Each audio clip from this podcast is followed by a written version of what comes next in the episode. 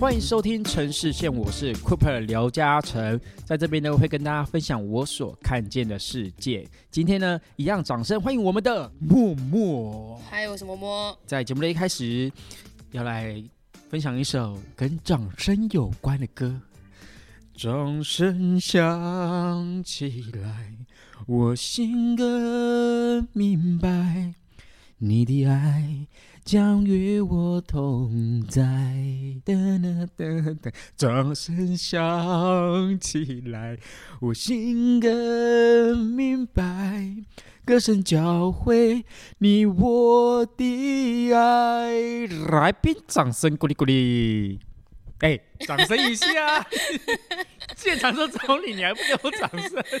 耶！我刚在想，那个我们这个前面有歌曲的这一 part，到底什么时候会暂停？哎，没有办法。我们怎么从旋律变成歌曲了？我跟你讲，之后可能还会有乐器的。哇塞！直接唢呐拿来吹，有没有？OK。哎，好了，今天为什么要来跟大家分享这首歌？呃，按照惯例，其实我分享的歌一定都是跟我们主题有关嘛。这集就是要来跟大家聊聊金钟。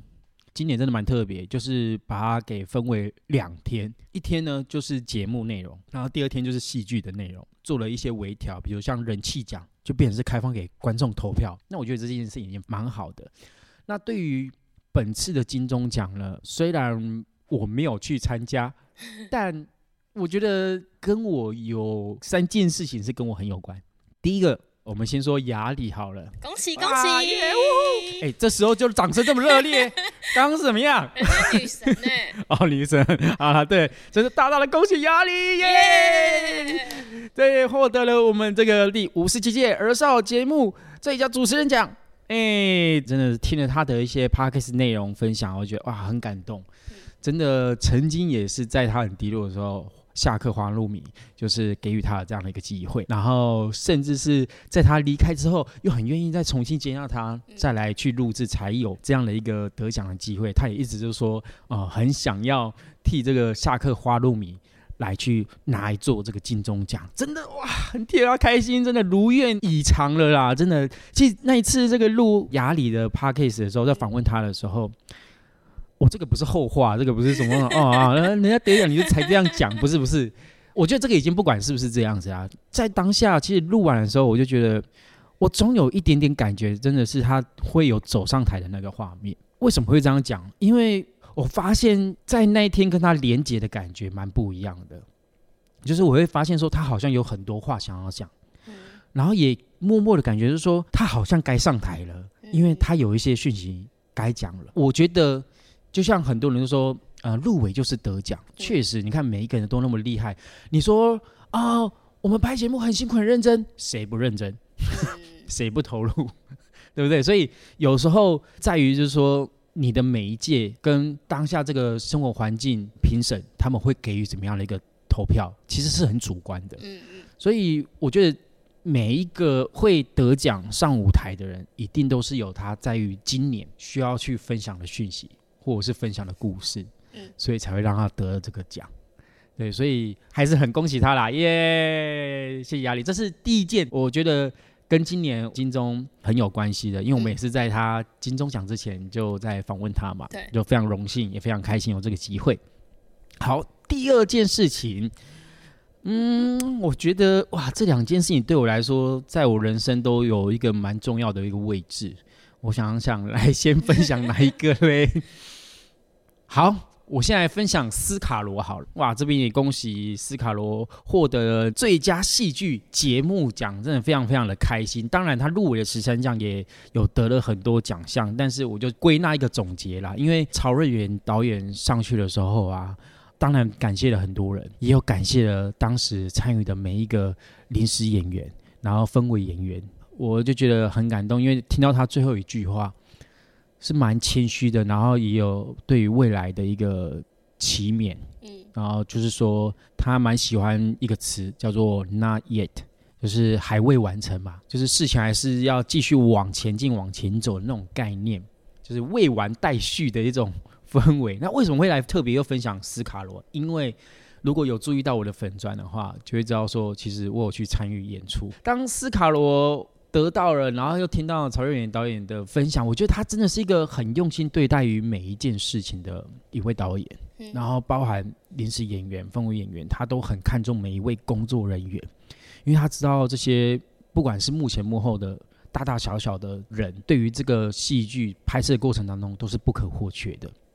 那当时真的是蛮辛苦的。我觉得这边可以分享一个小小的故事，虽然我在粉丝团上面有分享过了。其实当初会接到这个斯卡罗的参与演出，嗯，我收到的讯息是，当时的经纪人就跟我说。哎，有一个戏剧可以跟吴康仁有同一场戏的演出，嗯，你要不要接？哇，听到可以跟吴康仁对手戏，哇，当然求之不得啊，对不对？然后又听到他是是一种那种历史剧，就有点算是年代剧啦。然后是在讲述以前我们这个呃原住民啊，跟那个外国人刚开始他进来我们台湾的时候的。某一段历史故事啊，这个我就不赘述了，大家有兴趣的自己来去找影集来看呐。那所以听到说哇，可以跟吴康人演同一场戏，那多么的好玩呐，对不对？这很难得的机会，所以我就答应了。可是有几个比较苛刻的条件，第一个，你头发要全部剃光，因为要戴清朝，有没有？有类似只有留小辫子的那个头，对，然后所以你全部的头一定要得剃光。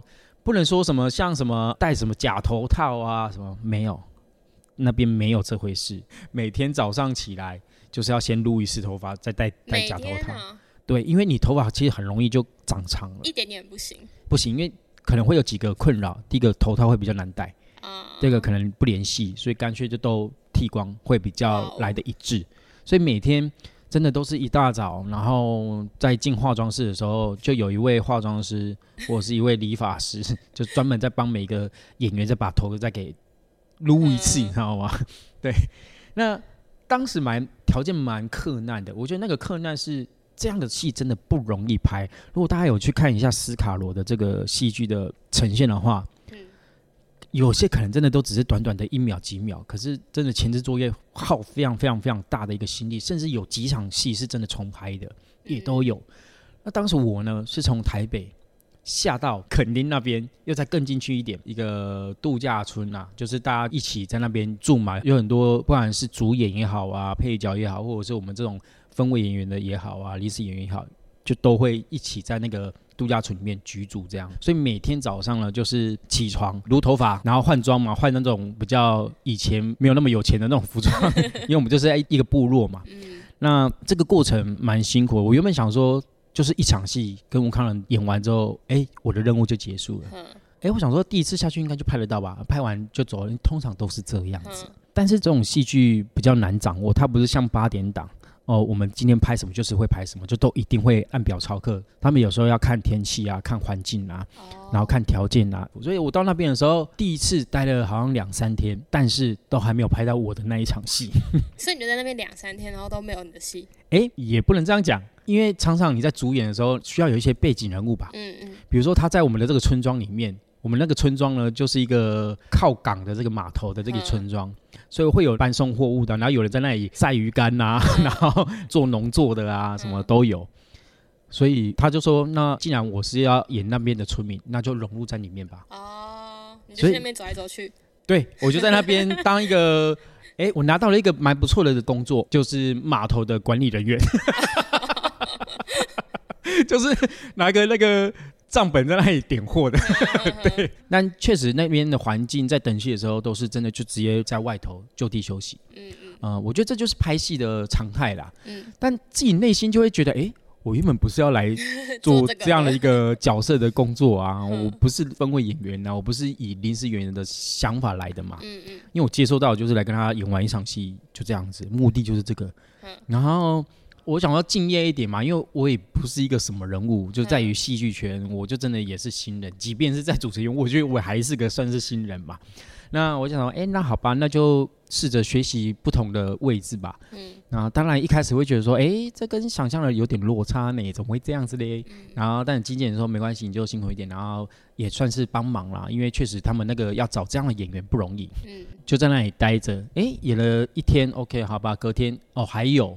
那好吧，那就再继续去演吧。终于，我们这个村庄的这个戏都告一个段落之后，我就回台北，然后回去之后，哎，隔没多久，第二次又说，哎，可以拍喽，可以拍喽，好，我就再下去了。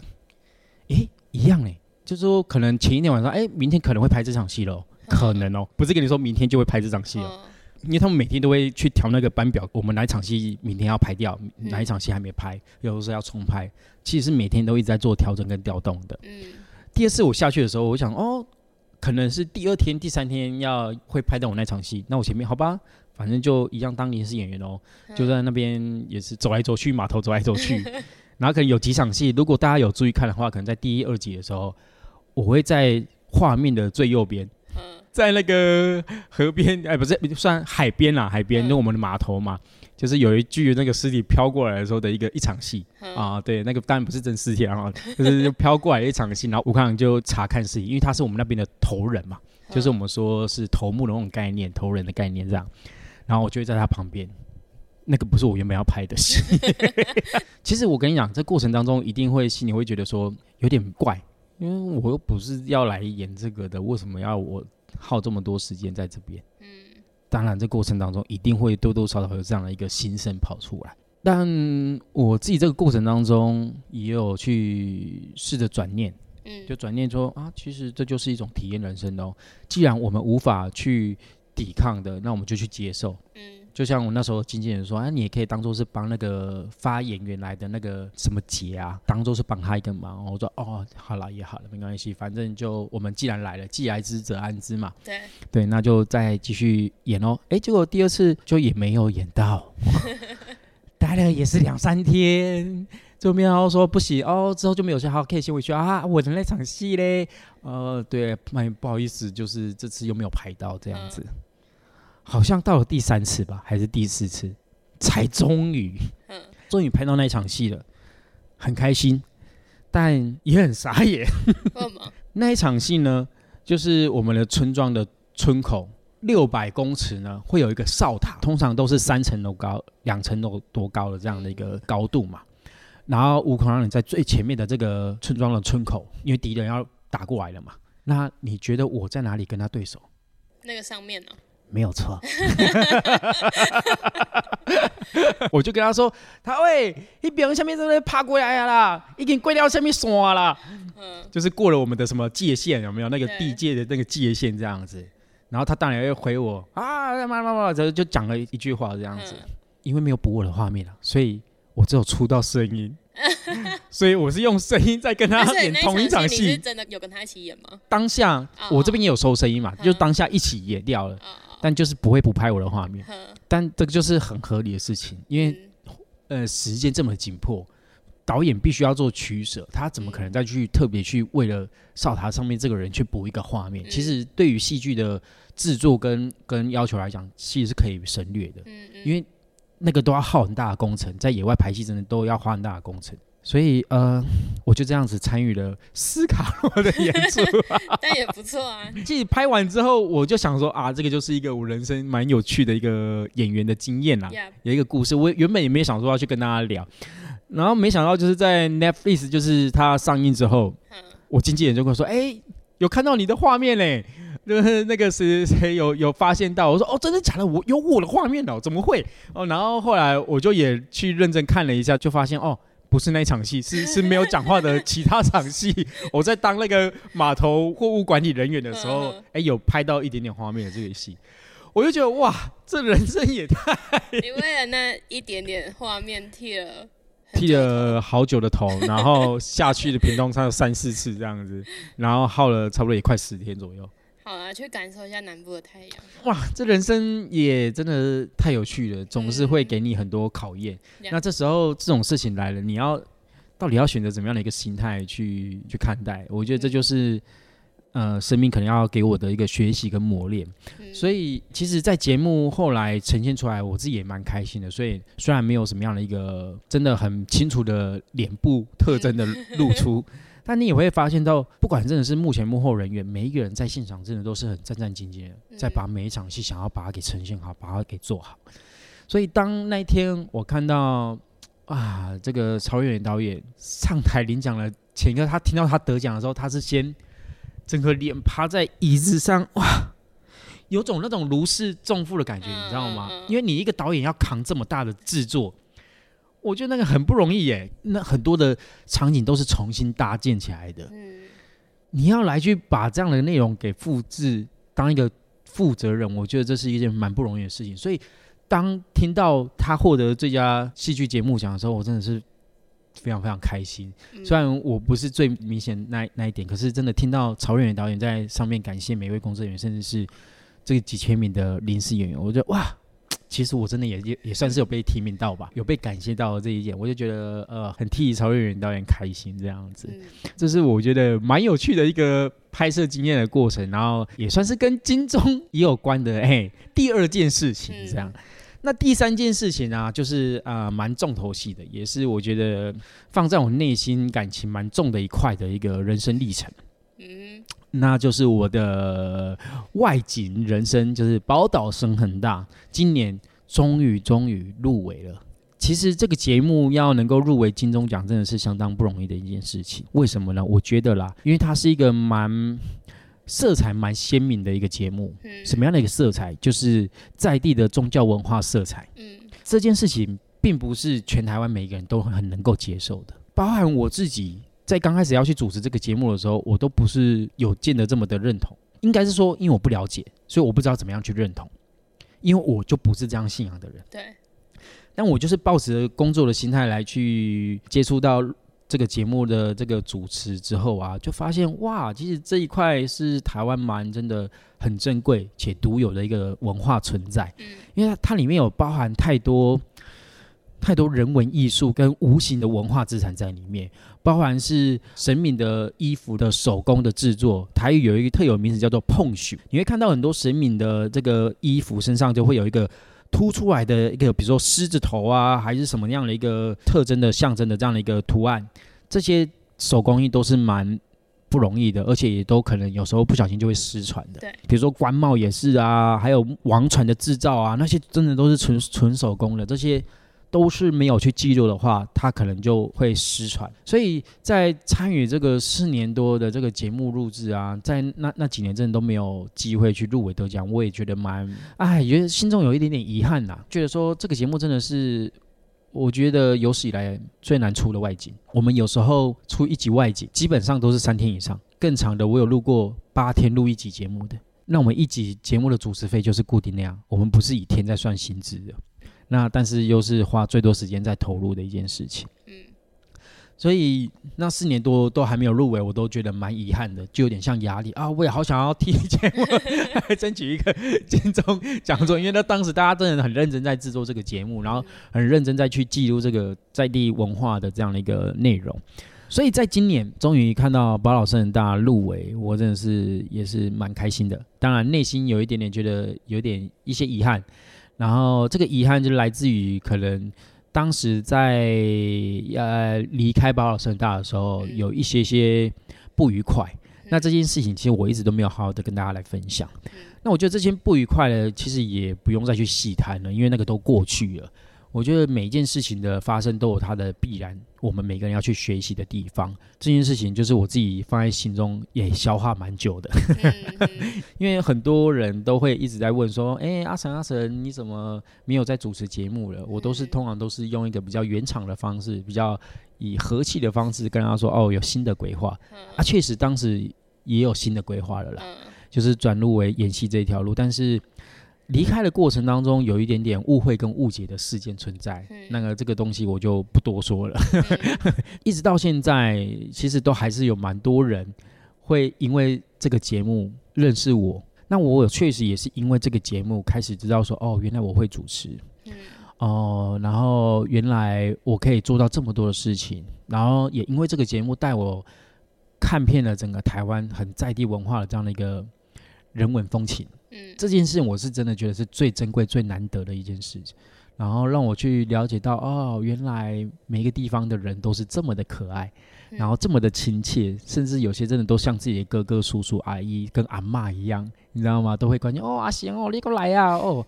哦，每次看到我们都是很热情、很亲切、很开心这样，然后甚至也带我到了国外，比如说湄洲岛、妈祖的这个这个家乡啊，然后甚至到马来西亚等等之类，我都觉得一路以来也累积了很多生命的丰富的历程，所以很开心。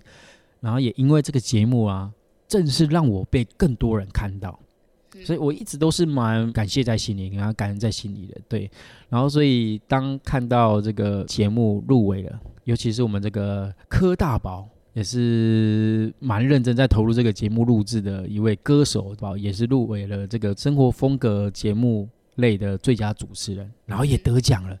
这是既然是入围了两项，两项都得奖，哇塞，真的是，哎，他们说新命无波比啦。但我我其实没有一直去做很多的发声跟 Po 文分享这样一个喜悦，是很多事情是我。我放在内心也在自己感受了，然后也不好意思，因为觉得说离开这么久了，就是一直没有再跟节目有连接嘛，然后所以就想说，哎，现在破文会不会只是好像要要来沾个边啊什么的？当然，我觉得。一定是可以这样做，但自己心里就想啊，没关系，我就默默的祝福他。我好像很常常做这种默默祝福的这种事情。你又不叫默默。对啊，还是因为你影响了我，说我现在变得很默默。不要牵拖我，不要牵。对啊，但是我就觉得很很不容易，就是八年了，对于这个舞台这个节目啊，也是一直影响到我现在。所以，我如果不是那个那个时期的这样的一个磨练，我可能现在不会只要说我可以主持。或者是甚至可以这样子自己来录制 podcast 节目，嗯，对，很多我现在会做的事情都是在当时所取得的一些礼物，我们说人生的礼物、生命的礼物。所以今年呢，虽然就是已经很少在节目上露出了，但却有三件事情是跟金钟有关的，我就觉得，哎，好像虽然是局外人，但又不是局外人的感觉，就让我觉得也蛮有趣的。那。一直走到现在，这个演艺生涯走到现在，自己也觉得说，当然你说渴望能够也有站上那样的一个舞台吗？当然渴望啊！我在雅里那一集就说，哇，我好羡慕你哦，可以 走那么多次红毯，我只要走一次红毯，我可能就觉得很开心这样子。但我觉得这个东西就是我们有这样的一个目标，但是在于我们自己现在的这现阶段的生活上面，好好的去生活，我觉得就是一件很棒的事情。对，所以今天。嗯，好像分享了什么，但好像又没有，好像分享了很多真正想要分享内容吧。但我觉得，就是想要来跟大家分享一下这样的一个心情呐。嗯，对啊。然后看到这个节目越来越多元，然后融入了更多的主持人，自己看到也觉得蛮开心的。虽然已经很鲜少在关心了啦，但是我觉得还是蛮蛮不错的一件事情。那。我觉得人生就是这样子，就是这过程当中一定会有很多顺遂跟不顺遂，开心跟不开心，然后又或者是觉得很撞墙的时期。但只要坚持久了，真的是坚持久了，你就总是会看到希望跟会等到的那一天。嗯，就像保老生大，真的八年多了，呃，有些人是十年，甚至更久，等到最后面临终身成就奖的也有。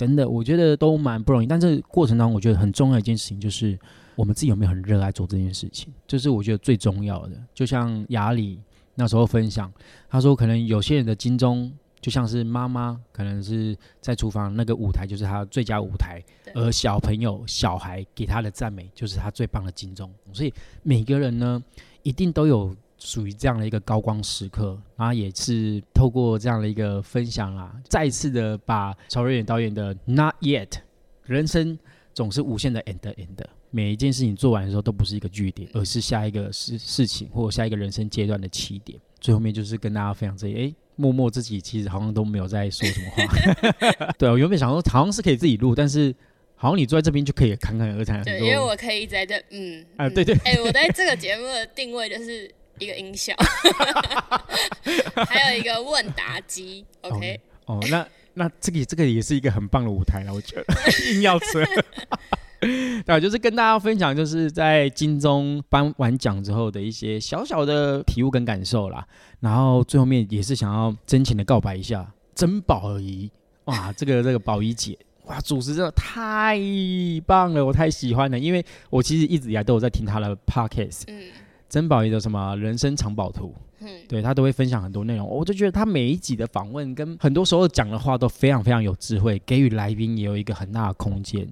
那这件事情真的在他的金钟主持上面就可以看得一清二楚，真的太太太舒服了，太有智慧了，然后太漂亮了，真的打了一个非常漂亮的胜仗，所以自己默默下了一个宇宙清单啊。希望有一天能够访问到我们的宝仪姐，或者是能够上我们这个珍宝仪的人生长网的 podcast 这样。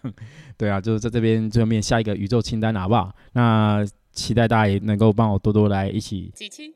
对，机器，好不好？那也希望未来呢，真的还有机会能够再参与更多节目的录制。那如果有执行的时候，再跟大家来分享一下。这集就是我的金钟人生 Part Two 吧。啊，上一集是那个雅里嘛，那这一集就是刚好也跟大家来分享一下。这集的城市间，不晓得大家喜不喜欢？很久没有跟大家说来分享一下留言了哈。对，对吧？没关系，大家自在，好不好？想要分享就分享，想要留言就留言。然后想要五颗星就五颗星啊！你想要赞助的话，我们有连接，好不好？就随便你，好不好？那希望就是也是祝福每一个人都能够在自己人生的舞台上面得到那一份属于自己的金钟奖啦。哎，我是酷派刘嘉诚，我是默默，也我们下次见喽，拜拜，拜拜。